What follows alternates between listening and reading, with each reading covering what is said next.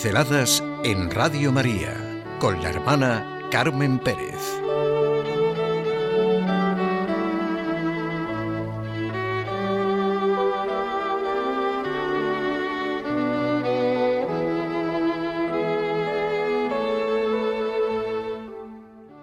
La fe es confianza. Sí, en el Dios de cada día hablábamos un día precisamente de la confianza de la fe. Me ha ayudado la reflexión que hace Lewis en la perseverancia de la fe en torno al uso y a la significación de la palabra creo. Comentamos que la empleábamos de muy diversas maneras. Y claro, esto nos confunde. Yo me acuerdo de un diálogo que tuvimos con una chica que se pronunciaba no, cree no creyente. Y su manera de hablar, pues de la fe de los que creíamos, de las creencias. Por ejemplo, creo que ha pasado tal cosa, pues no es lo mismo que decir creo en Jesucristo. Creo que ha pasado tal cosa no pasa de ser una opinión. La versión negativa del no creo es contundente. No creo, no lo creo. Es verdad, y comentábamos, que el interés de los científicos no es creer o no creer en las cosas. Claro, ¿qué quiere el científico? ¿Llegar a saberlas? Tampoco nadie usa la palabra fe para referirse a cosas sabidas. Me parece que el ejemplo más gráfico es que nadie cree en la tabla de multiplicar. Sabe la tabla de multiplicar.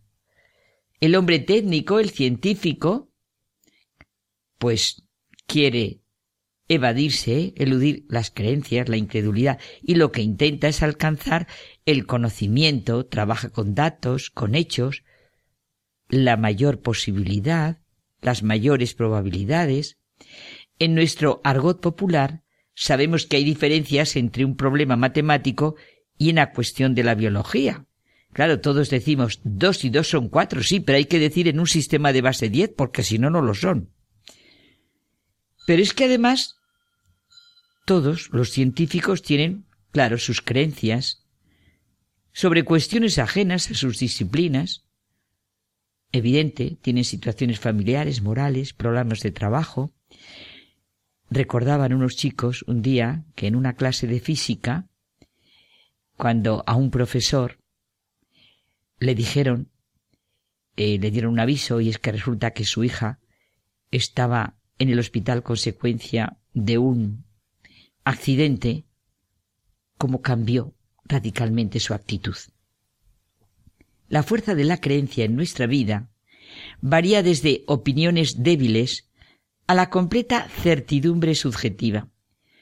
Claro que vivimos en un mundo, no digamos, fíjese, de creencias en la política, en la economía, en cantidad de cuestiones.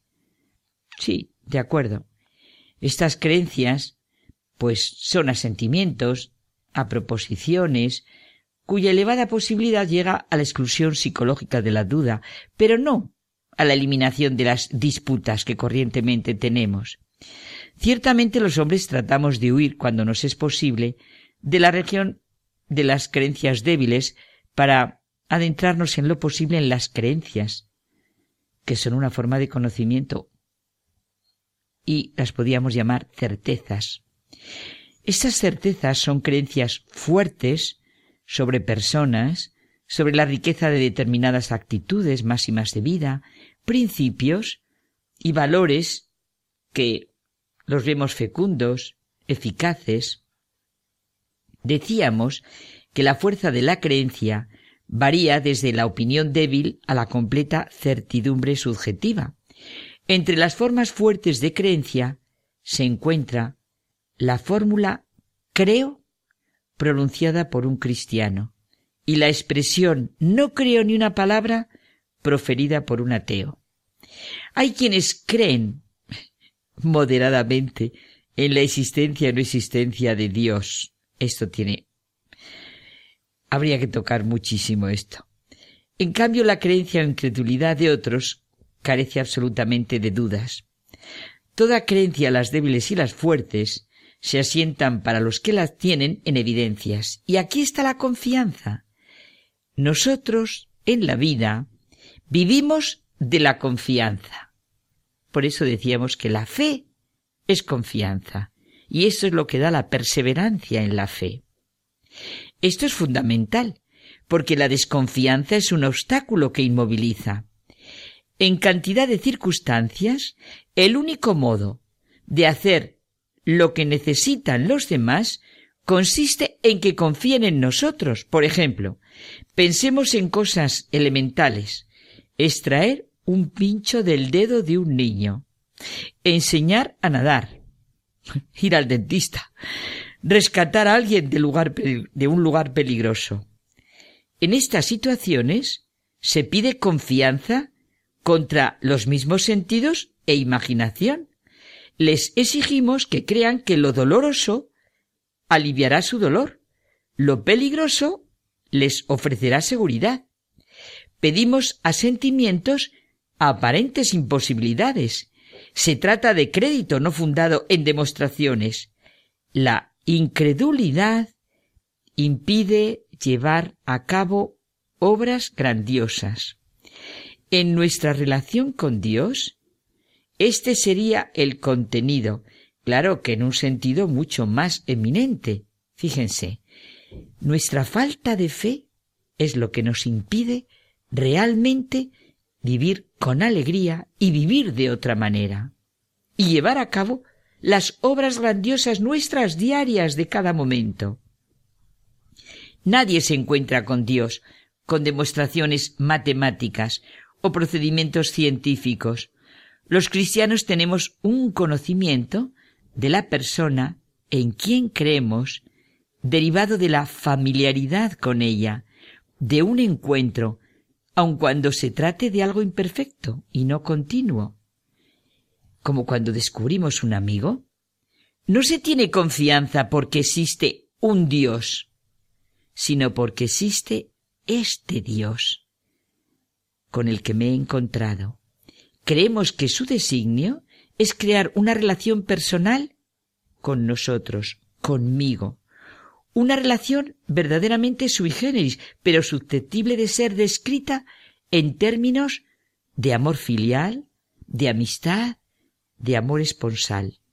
El ingrediente de esta relación es la confianza completa. Quien solo crea en nuestras buenas intenciones después de haberlas verificado, pues miren que no puede ser amigo nuestro. Tampoco puede serlo quien se apresura a aceptar cualquier evidencia contra ellas. Cuando alguien pide nuestra confianza, podemos dársela o negársela, pero carece de sentido decir que se la daremos cuando nos ofrezcan certezas susceptibles de demostración.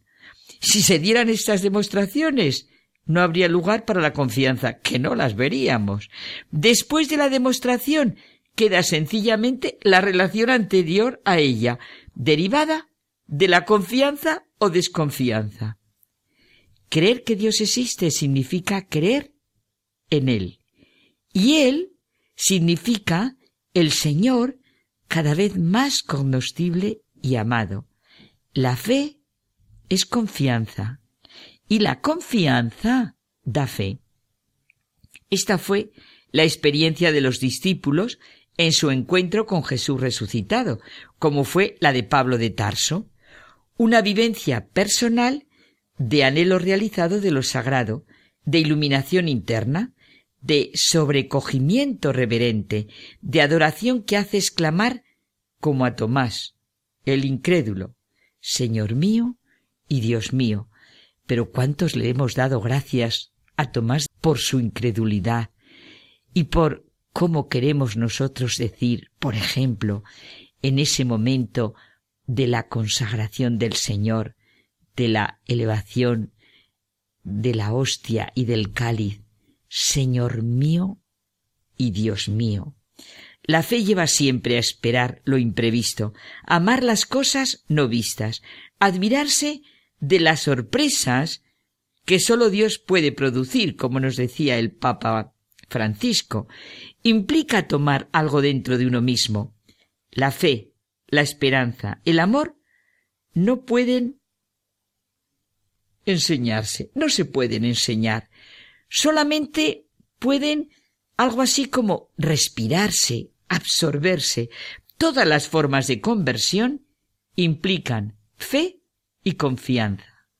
La fe es confianza y la confianza implica fe. La fe que es confianza nos permite vivir el sufrimiento, las dificultades, las incomprensiones sin desesperación. Hay una canción infantil que es muy real. No me importa si llueve o hiela, estoy seguro en los brazos de Jesús. O lo que claman los salmistas. Señor, Dios mío, a ti grité y tú me sanaste. Señor, sacaste mi vida del abismo y me hiciste revivir cuando bajaba la fosa. Tú que eres mi roca y baluarte, por tu nombre, dirígeme y guíame. La fe es confianza.